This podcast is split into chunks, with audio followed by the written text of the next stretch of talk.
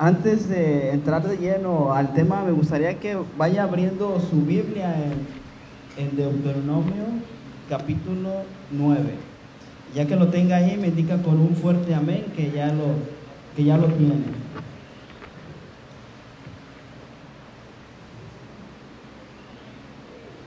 Amén, amén. Bien. Hemos estado a lo largo del mes viendo este libro en, en, nuestro devocional todos los días.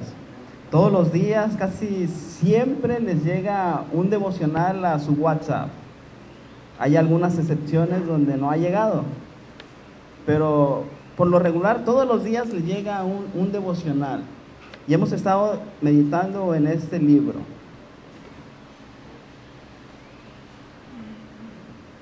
Y vamos a estar viendo Deuteronomio 9 del 1 al 8. Ese, ese pasaje lo vimos anteriormente en el devocional, creo, si no me equivoco, fue el, el día sábado. El sábado lo estuvimos, lo estuvimos viendo. Y vamos a encontrar unas cosas que el pueblo de Israel tenía que comprender, que tenía que poner atención a, ello.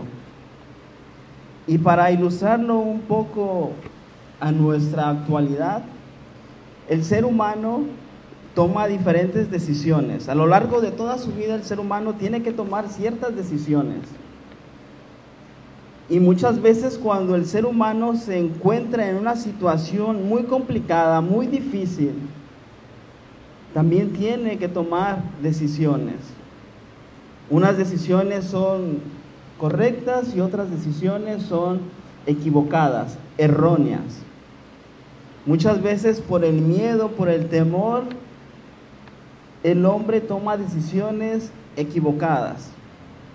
El hombre que está allá afuera toma decisiones equivocadas. Nosotros como hijos de Dios, lamentablemente también tomamos decisiones equivocadas. Y el pueblo de Israel en ese momento tenía que hacer algo. Tomar una decisión y confiar plenamente en el Señor. Era lo que Israel tenía que hacer en ese momento.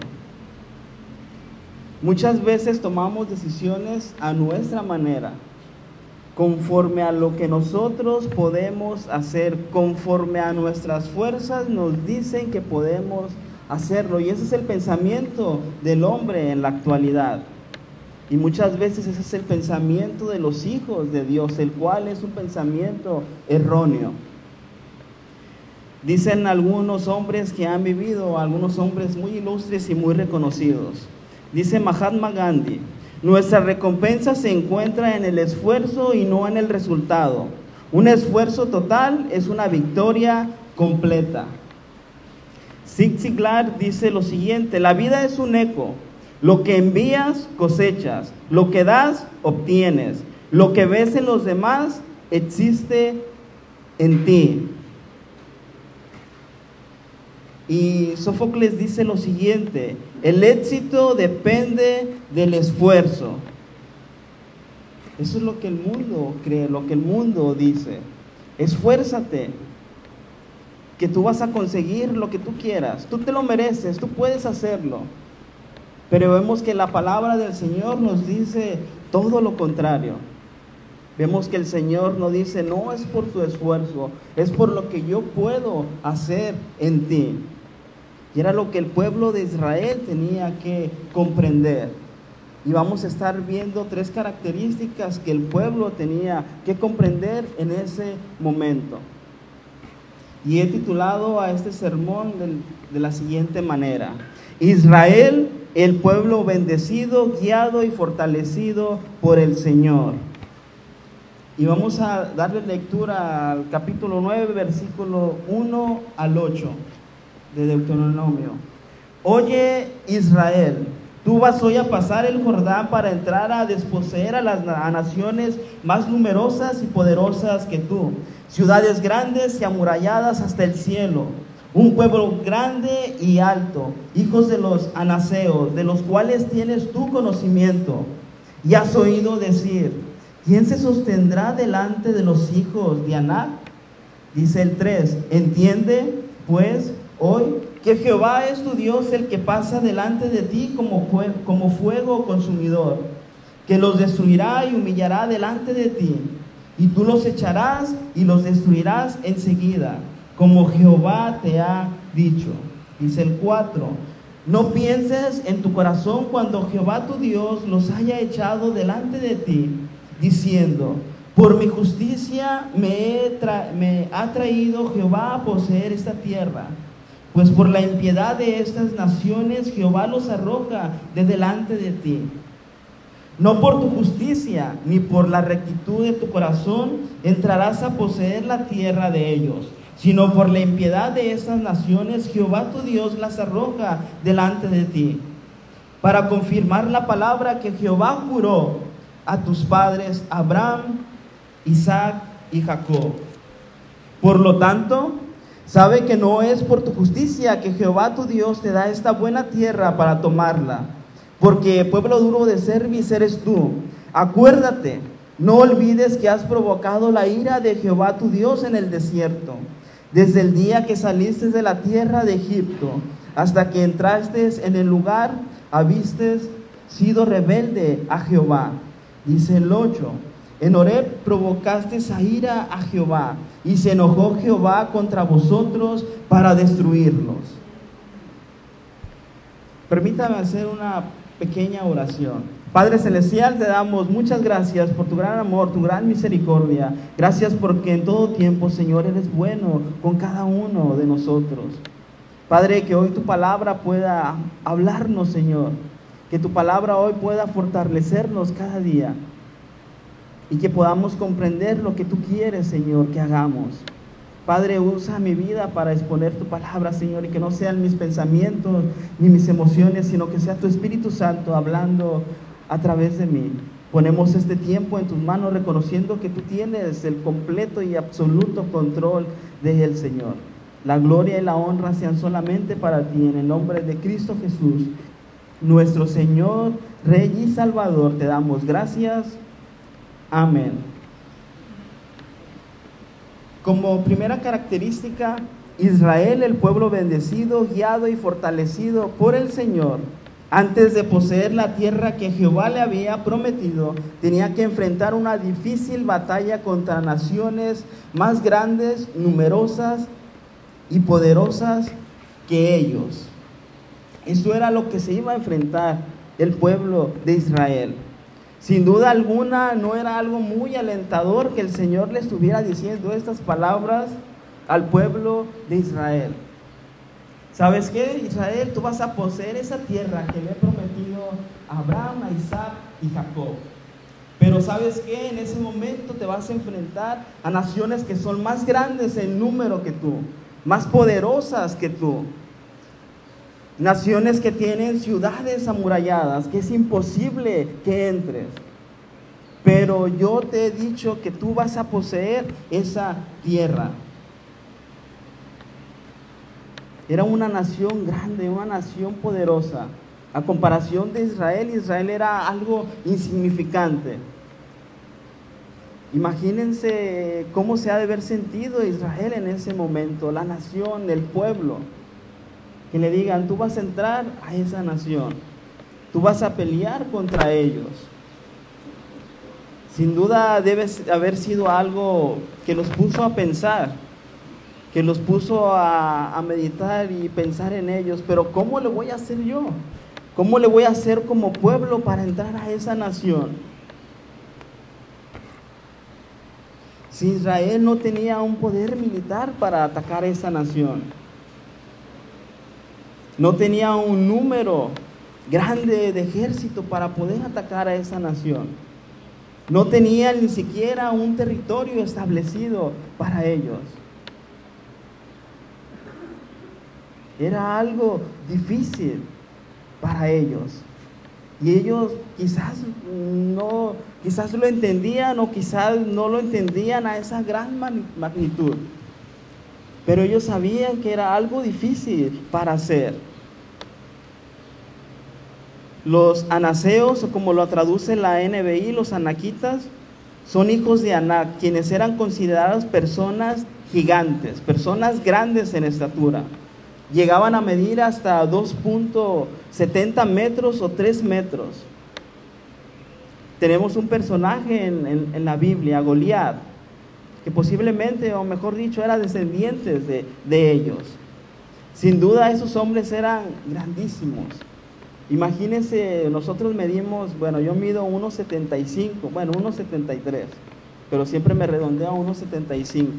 Hay personas que están un poco más grandes, otras más pequeñas. Imagínense estar al lado de una persona que mide 3 metros de estatura. Es algo intimidante para, para mí, sí. Y para alguien más pequeño también. Es más intimidante. Imagínense que le saquen metro y medio, casi dos metros de estatura. Y sin duda esos hombres, debido a su tamaño, poseían una fuerza superior a la de cualquier hombre. Imagínese usted y yo, que tuviéramos que pelear con un hombre que mide 3 metros de estatura, 2,70 cuando más chico estuviera. Sería algo que nos daría quizás temor. Quizás llegáramos a pensar, no, ¿sabes qué? Con ese hombre yo no me meto. Con ese hombre ni siquiera quiero enfrentarme en una pelea. ¿Por qué? Porque sé que voy a perder por su estatura. Y no solamente en esta nación era uno, dos o tres hombres grandes. No, la mayoría de ellos, o mejor dicho, todos ellos eran grandes. Ya que tuvieran dos metros setenta hacia arriba, el más chico 250 ya es algo de estatura.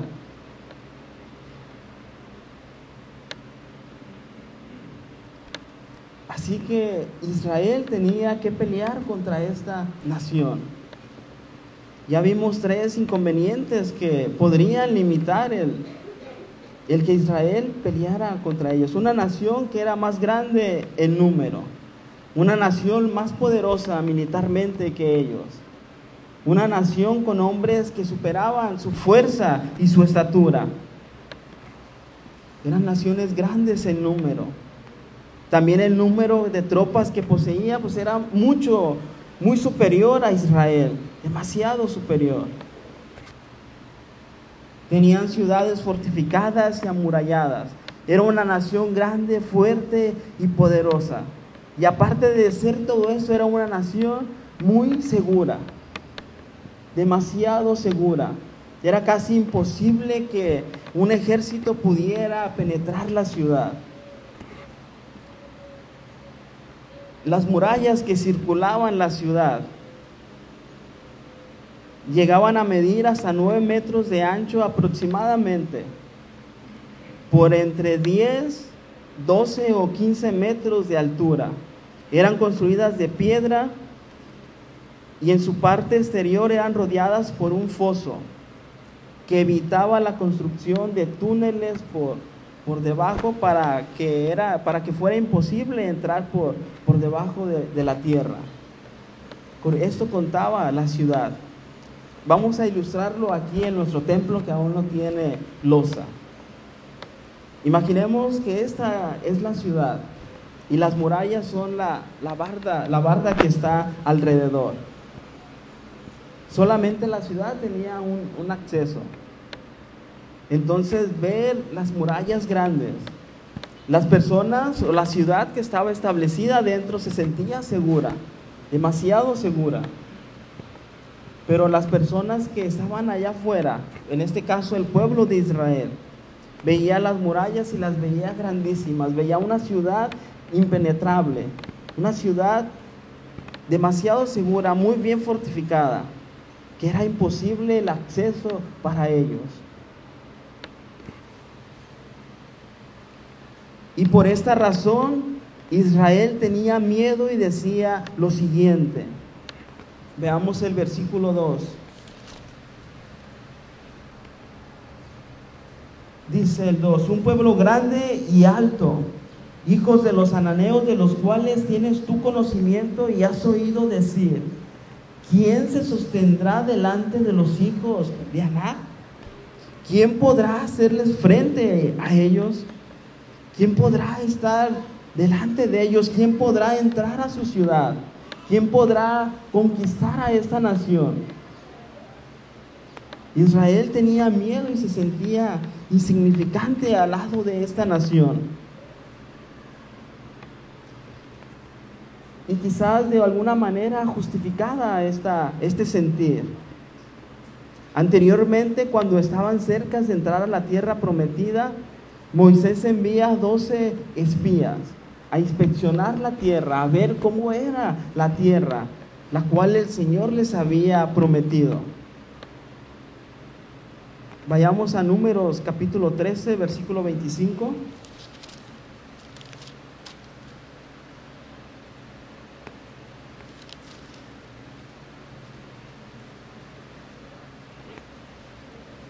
¿Ya está ahí?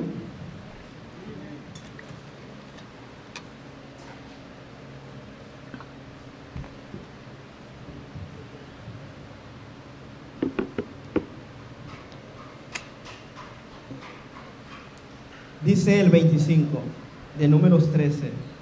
Y volvieron de reconocer la tierra a fin de 40 días. Y anduvieron y vinieron a Moisés y a Aarón y a toda la congregación de los hijos de Israel en el desierto de Parán, en Cádiz, y, dije, y dieron la información a ellos y a toda la congregación y les mostraron el fruto de la tierra. Y les contaron diciendo, nosotros llegamos a la tierra a la cual nos enviaste la que ciertamente fluye leche y miel. Y este es el fruto de ella. Mas el pueblo que habita en ella, en aquella tierra, es fuerte y las ciudades muy grandes y fortificadas. Y también vimos allí a los hijos de Anac. Amelec habita en Negueb, y el Eteo, el Jebuseo y el Amorreo habitan en el monte, y el Cananeo habita junto al mar, y a la ribera del Jordán. Entonces Caleb hizo callar al pueblo delante de Moisés y dijo, subamos luego y tomemos posesión de ella, porque más podremos nosotros que ellos. Mas los varones que subieron con él dijeron, no podremos subir contra aquel pueblo porque es más fuerte que nosotros. Y hablaron mal entre los hijos de Israel de la tierra que habían reconocido, diciendo, la tierra por donde pasaremos para reconocerla es tierra que traga a sus moradores. Y todo el pueblo que vimos en medio de ella son hombres de grande estatura. Y también vimos allí gigantes, hijos de Anac, raza de los gigantes, y éramos nosotros, a nuestro parecer, como langostas, y así les parecíamos a ellos. Era una nación grande que imponía. Israel una nación pequeña. Y vemos ese sentir entre dos personas contra diez y contra una nación. Unas que dicen, no, ¿sabes qué? No podemos entrar en esa ciudad. Es una ciudad grande. ¿Qué podremos hacer nosotros contra ellos? Somos insignificantes hacia ellos. No podremos hacer nada. Sigue diciendo el capítulo 14 del 1 al 9. Entonces toda la congregación gritó y dio voces y el pueblo lloró aquella noche y se quejaron contra Moisés y contra Aarón todos los hijos de Israel. Y les dijo toda la multitud, ojalá muriéramos en la tierra de Egipto o en este desierto, ojalá muriéramos. ¿Y por qué nos trae Jehová a esta tierra para caer a espada y que nuestras mujeres y nuestros niños sean por presa? ¿No sería mejor volvernos a Egipto? Y decían el uno al otro, designemos un capitán y volvámonos a Egipto. Entonces Moisés y Aarón se postraron sobre sus rostros delante de toda la multitud de la congregación de los hijos de Israel. Y Josué, hijo de Num, y Caleb, hijo de Jefone, que eran de los que habían reconocido la tierra, rompieron sus vestidos y hablaron a toda la congregación de los hijos de Israel, diciendo, La tierra, la tierra por donde pasamos para reconocerla es tierra en gran manera buena. Si Jehová se agradare de nosotros, Él nos llevará a esta tierra y nos las entregará, tierra que fluye leche y miel. Por tanto, no seáis rebeldes contra Jehová, ni temáis al pueblo de esta tierra, porque nosotros los comeremos como pan. Su amparo se ha apartado de ellos y con nosotros está Jehová. No los temáis. Era lo que el pueblo tenía que hacer confiar en el Señor, confiar en que el Señor les daría la victoria ante esta nación que era grande, fuerte y poderosa. Aquel tiempo Israel tuvo miedo. Israel tuvo miedo de entrar a esa tierra porque vio la situación y era una situación muy difícil para ellos. El entrar a poseer esa tierra pelear contra esta nación, hacerles frente a esta nación. Israel tuvo la decisión de confiar en el Señor y entrar a esta tierra y poseerla. Y confiar en sus promesas, confiar en que el Señor era el que iba a pelear por ellos. O seguir teniendo miedo y mejor querer regresar a Egipto donde decían que ellos estaban mejor. Era lo que Israel tenía que hacer. Sin duda en aquella ocasión el pueblo tuvo miedo. Se olvidó del Señor. Se olvidó de que el Señor desde que los sacó de Egipto, el Señor estuvo con ellos. Los cuidó, los protegió cuando renegaron porque tenían hambre, porque tenían sed, el Señor les suplió lo necesario. Se olvidó de que el Señor era el que los guiaba, que los sustentaba. Vieron la situación difícil para ellos y querían mejor regresar a Egipto, de donde habían salido.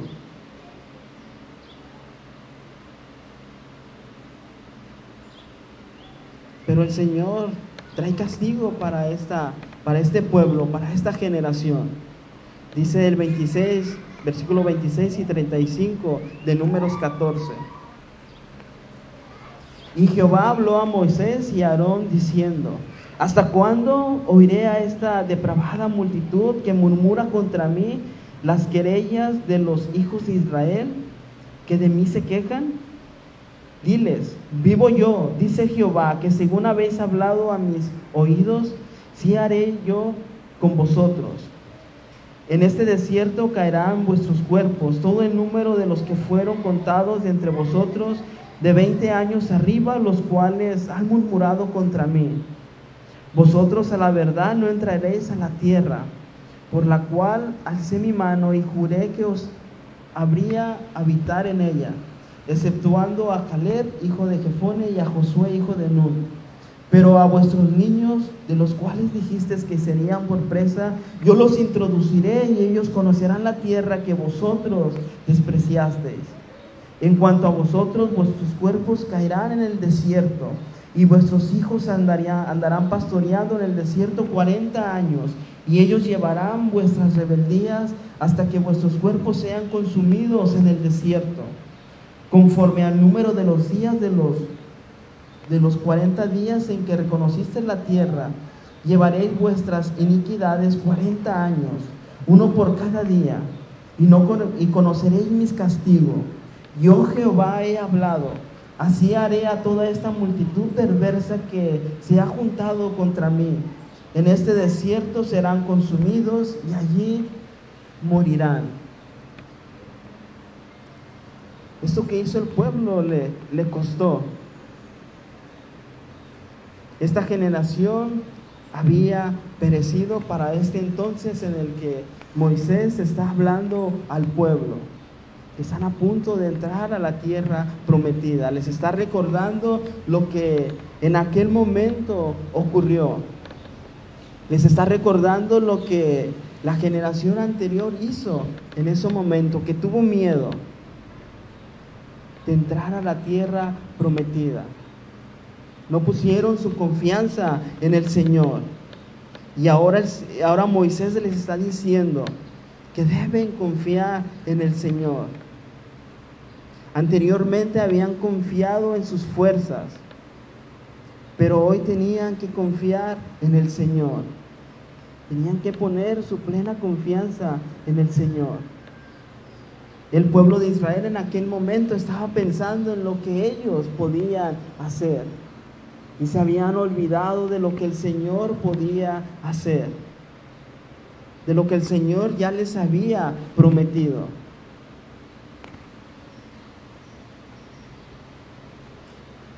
Y muchas veces nosotros, como hombres, así somos.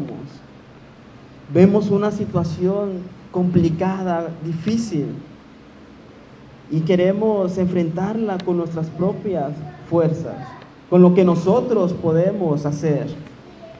Y nos olvidamos de confiar en el Señor, de poner esa situación difícil en el Señor y decirle, Señor, no es en mis fuerzas, es en tus fuerzas en las cuales yo voy a luchar, en las cuales yo voy a tener la victoria. Israel en ese, en ese momento se había olvidado pero 40 años después estaba en esa misma situación. Una generación ya había perecido en el desierto. ¿Qué iba a hacer esta generación? ¿Iba a tener miedo? ¿O iba a confiar en el Señor? Y Moisés les está recordando aquella situación y la trae a este momento. Y casi era la misma situación, estar enfrente para poseer la tierra. Y la nación a la que iban a entrar era la misma nación, una nación fuerte, poderosa, grande en número, fortificada, impenetrable su, su acceso. Como segunda característica, Israel, el pueblo bendecido, guiado y fortalecido por el Señor, debía entender que la victoria no sería posible por sus propias fuerzas, sino por el poder de Jehová quien iría delante de ellos. Dice el versículo 4 de Deuteronomio 9, perdón, el 3. Entiende, pues, hoy que es Jehová tu Dios el que pasa delante de ti como fuego consumidor, que los destruirá y humillará delante de ti, y tú los echarás y los destruirás enseguida como Jehová te ha dicho. Israel tenía que entender dos cosas fundamentales en ese momento.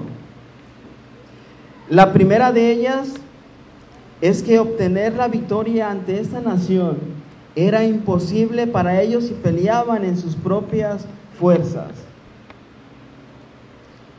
La segunda que debería entender como consecuencia de la primera es que el Señor es quien va delante de ellos y que el Señor les daría la victoria. Eso era lo que Israel tenía que entender en ese momento. Su confianza tenía que estar puesta en el Señor. 100%. Y no, no tenía que temer ante esta nación porque Dios es el que les daría la victoria en ese momento.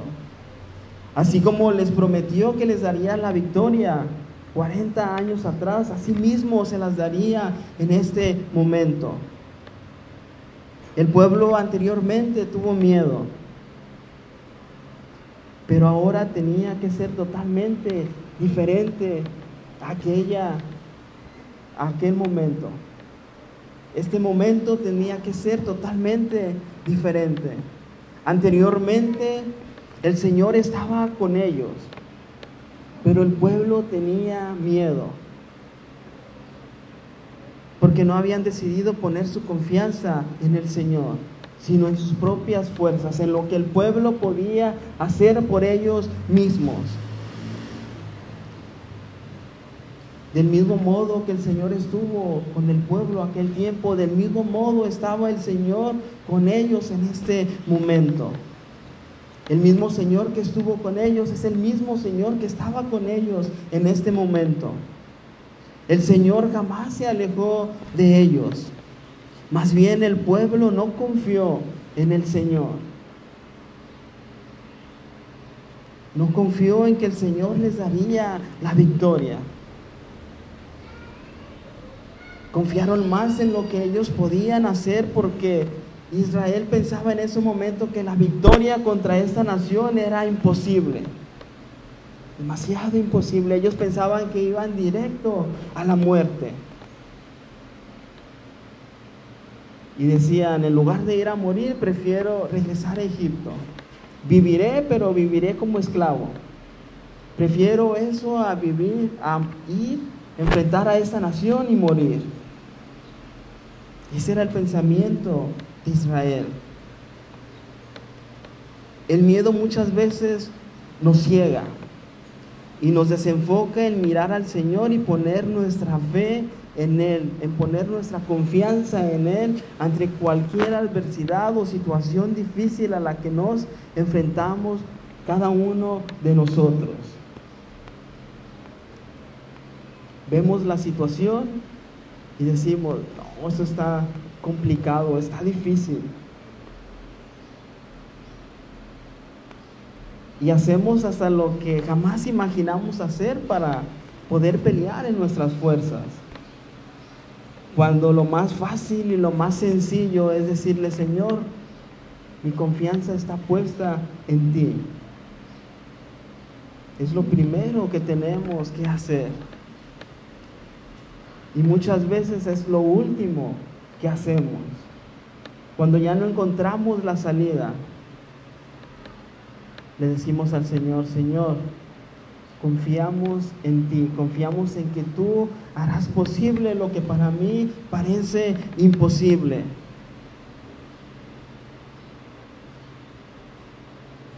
Israel tenía la victoria segura en el Señor. Ya estaba asegurada. ¿Qué era lo que tenía que hacer Israel? Confiar en el Señor y lanzarse a entrar a esa nación. Era lo que tenía que hacer.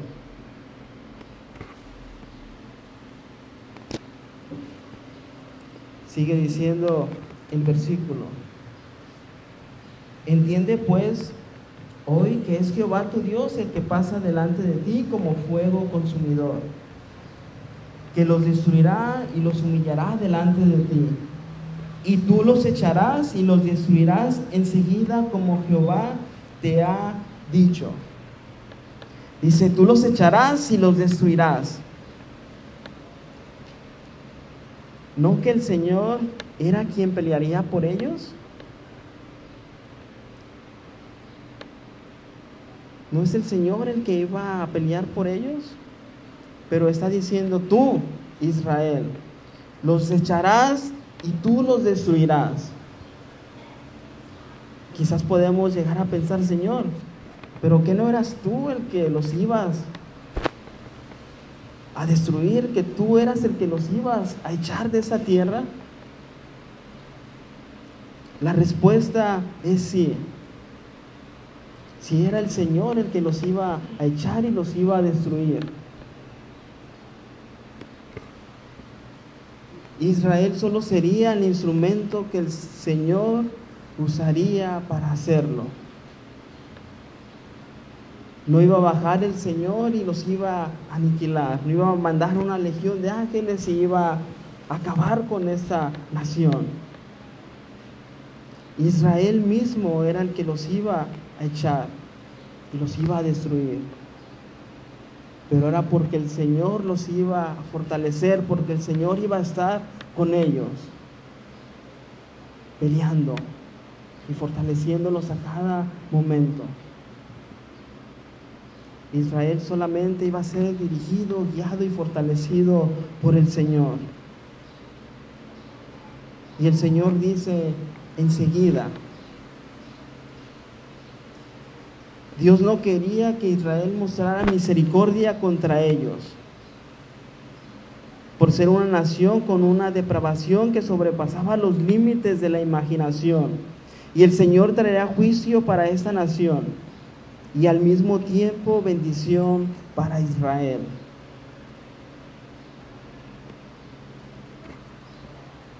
Dice el arqueólogo William F. Albrecht en su libro Desde la Edad de Piedra hasta el Cristianismo, él describe cuál era el enfoque primario de los cananeos. Y él dice, Setzo, los ídolos destacados recuperados por los arqueólogos son cientos de formas femeninas en posiciones sexuales, al igual que ídolos masculinos asociados con cultos homosexuales. Eso era lo que hacía esa nación. Sigue diciendo, asimismo los cananeos con su naturaleza y adoración orgística, su culto de fertilidad con forma de símbolos de serpientes y nudismo, y su mitología asquerosa fueron reemplazados por Israel. ¿Qué quiere decir esto? Que el Señor quitaría esta nación asquerosa y establecería a Israel en esa tierra. ¿Por qué? Porque Israel sería la nación que traería bendición a todas las naciones de la tierra al mismo tiempo que juzgaba a una nación, bendecía a su pueblo elegido, a su pueblo que él había elegido, no porque ellos se lo merecieran, sino porque así le había placido al Señor hacerlo. ¿Para qué? Para que Israel fuera bendición a todas las naciones. Hermanos, vemos que el Señor siempre triunfa. De, Él es la victoria. Y nadie impedirá que se cumplan sus promesas y que sus decretos pasen desapercibidos. Jamás va a pasar. Porque cada alma de la tierra reconocerá y verá que el Señor es el Todopoderoso, que Él es el Dios de la verdad, que es el Dios de la justicia y que nada ocurre sin su consentimiento y su soberana autoridad. Nada pasa sin que el Señor lo permita o lo quiera. Y, y el Señor le iba a dar la victoria a Israel. Así como se lo había prometido en aquella ocasión, así mismo se lo había prometido. Era la misma promesa. Tú vas a entrar y vas a poseer esa tierra pero tienes que enfrentar a esta nación. Yo ya te he dado la victoria, pero tú tienes que confiar en mí, es lo que el Señor les está diciendo. Y es lo que Moisés les está recordando en este momento. Recuerden en las promesas del Señor, confíen en Él. Solamente así van a tener la victoria. La victoria no era en sus propias fuerzas, no era por lo que ellos podían hacer.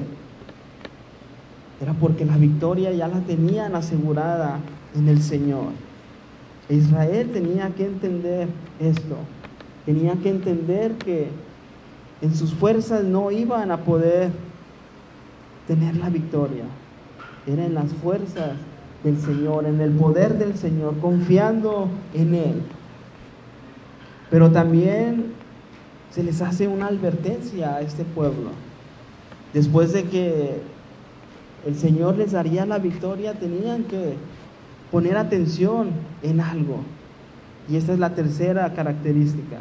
Israel, el pueblo bendecido, guiado y fortalecido por el Señor.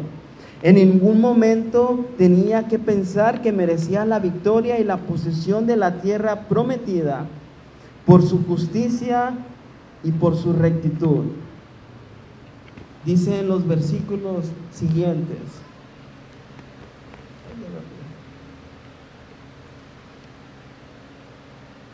Cuatro. No pienses en tu corazón cuando Jehová tu Dios los haya echado delante de ti, diciendo, por mi justicia me ha traído Jehová a poseer esta tierra, pues por la impiedad de esas naciones Jehová las arroja delante de ti. No por tu justicia ni por la rectitud de tu corazón entrarás a poseer la tierra de ellos, sino por la impiedad de esas naciones Jehová tu Dios las arroja delante de ti, para confirmar la palabra que Jehová juró a tus padres Abraham, Isaac y Jacob. Por lo tanto, sabe que no es por tu justicia que Jehová tu Dios te da esta buena tierra para tomarla, porque pueblo duro de servicio eres tú Acuérdate, no olvides que has provocado la ira de Jehová tu Dios en el desierto, desde el día que saliste de la tierra de Egipto, hasta que hasta que entraste en este lugar, habéis sido rebeldes a Jehová. Dice el 8, en Oreb provocaste esa ira a Jehová, y se enojó Jehová contra vosotros para destruirlos. El pueblo de Israel posiblemente después de la victoria pudiera existir orgullo en él. Después de que el Señor se la diera y la posesión de la tierra prometida, estaban tentados a enorgullecerse. Y esa tentación en su corazón estaría presente en todo momento. Y si, cedía a ella, se manifestaría en acciones que el pueblo podía tener o decir. Y Moisés, Moisés les está diciendo, ni siquiera lo lleguen a pensar. No piensen que es por su justicia o por su rectitud que el Jehová les va a entregar esta tierra, ni les dará la victoria. No se las entregará por ser una nación justa, a diferencia de las naciones inicuas, de las naciones malas, perversas, depravadas. No se las da por eso. Hermanos, el corazón del hombre puede llegar a enorgullecerse de una manera acelerada. Y esto siempre nace en el corazón del hombre, con ese pensamiento de que nosotros nos lo merecemos, de que Israel se merecía la victoria, se merecía la tierra prometida. El Señor no juzga a las demás naciones en comparación a la justicia de Israel. El Señor no hace esto. El Señor juzga a Israel y a las naciones que estaban alrededor de ellos en comparación a la justicia misma de Dios la justicia misma del Señor. Y mucho menos por sus obras, por lo que Israel pudiera hacer.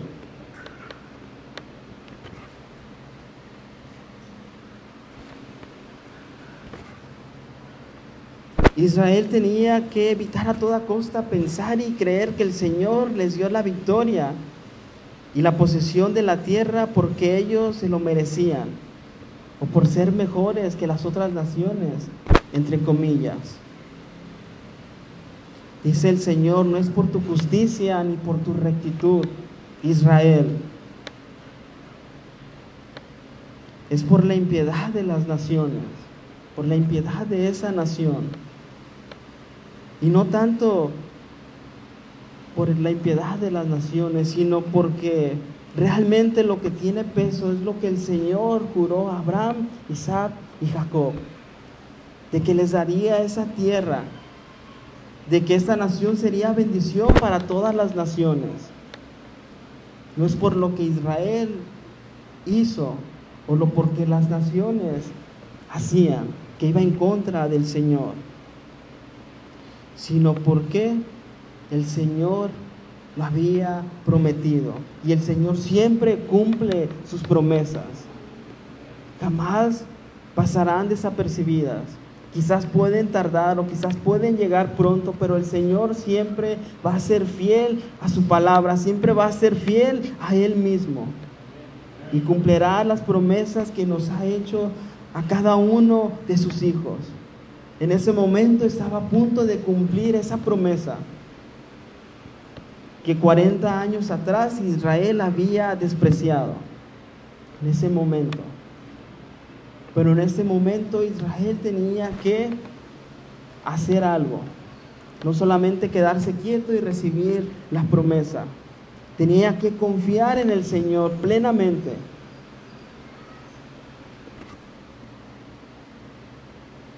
El hombre hoy piensa que todo se merece. El pensamiento del hombre es así. Y podemos ver este pensamiento de ese pueblo y contrastarlo con el pensamiento en estos tiempos y vemos que es un pensamiento similar. El hombre hoy piensa que todo se merece, que es por meritocracia, que por lo que yo haga me merezco las cosas. Pero con el Señor esto no es así. No es así, hermanos. Ahora la pregunta para esta mañana. Israel merecía que el Señor les diera la victoria. Si juzgamos como hombres, podríamos decir que no, no se merecía la victoria. No se merecía que ellos entraran a esa tierra prometida, a la que vimos en la cual fluye leche y miel y es una nación, es una tierra grande. Israel no se la merecía. Porque Israel no confiaba en el Señor. Renegaba del Señor. Le decía al Señor, ¿por qué me has sacado de Egipto a traerme a estar en el desierto? Prefiero estar allá. Cuando Moisés sube al monte, el pueblo se queda y lo primero que hace es hacer un ídolo para adorarle porque no podían ver al Señor. Olvidaron al Señor y empezaron a adorar a una estatua que nada podía hacer por ellos. Y el Señor desde el 9 en adelante lo empieza a describir y les recuerda a esta generación que estaba a punto de entrar a esa tierra prometida. Que lo recordaran. Israel no se merecía entrar a esa tierra. Pero nosotros no somos los que juzgamos, sino el Señor es el quien juzga y el que decide. Y el Señor ya había hecho la promesa de que ellos iban a poseer esa tierra y que iban a vencer ante esta nación. Hermanos, hoy en la actualidad, usted y yo nos merecemos la salvación que el Señor nos ha dado. Si juzgamos como hombres, no nos las merecemos. No merecíamos que el Señor viniera a morir en esa cruz, que el Señor entregara su vida por nosotros en esa cruz. Nosotros merecíamos estar ahí, pero no podíamos pagar el precio que se requería por nuestra salvación. El único que pudo hacerlo es Cristo en esa cruz. Pero el Señor es fiel a sus promesas. El Señor nos ha dado salvación, nos ha dado vida eterna. Nos promete el pasar una eternidad con nuestro Señor.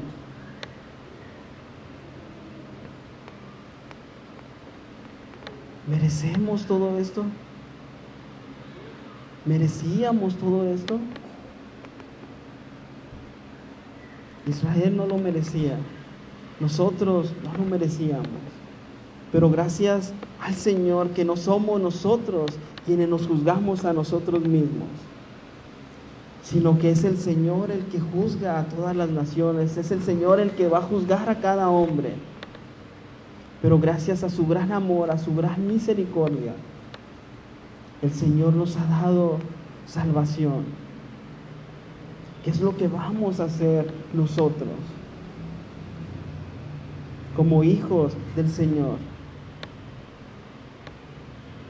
Vamos a seguir viviendo nuestra vida como si no nos importara. Vamos a ser como el pueblo de Israel, que no confiaba en el Señor. ¿Qué es lo que vamos a hacer nosotros como hijos del Señor? Ya tenemos la salvación, ya la tenemos. Ahora tenemos que poner nuestra fe y nuestra confianza solamente en el Señor. Vengan luchas, adversidades, pruebas, por más difíciles que las veamos, no tenemos que luchar en nuestras propias fuerzas. Si usted lo hace,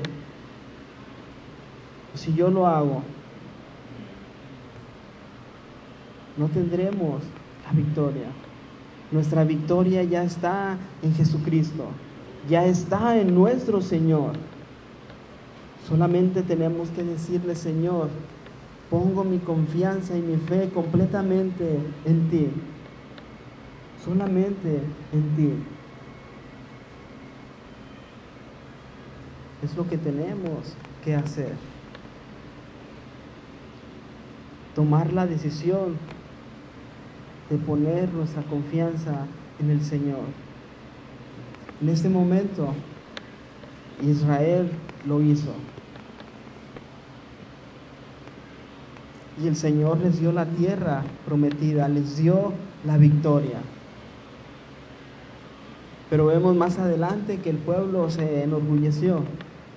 Pasó esto que les estaba advirtiendo.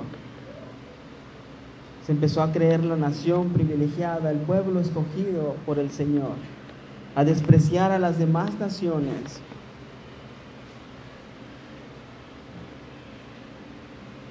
Todo porque llegó orgullo a su corazón. Nosotros debemos ser bendición para aquellos que están allá afuera. Tenemos que compartirles el Evangelio tenemos que hablarles de nuestro Señor Jesucristo. Decirles que hay una salvación, que el Señor les ama. No quedarnos nosotros mismos, oh, ya tengo la salvación, que los demás hagan lo que quieran con sus vidas. No, tenemos que hacerlo. Tenemos que compartir el Evangelio también. Amén. Vamos a orar.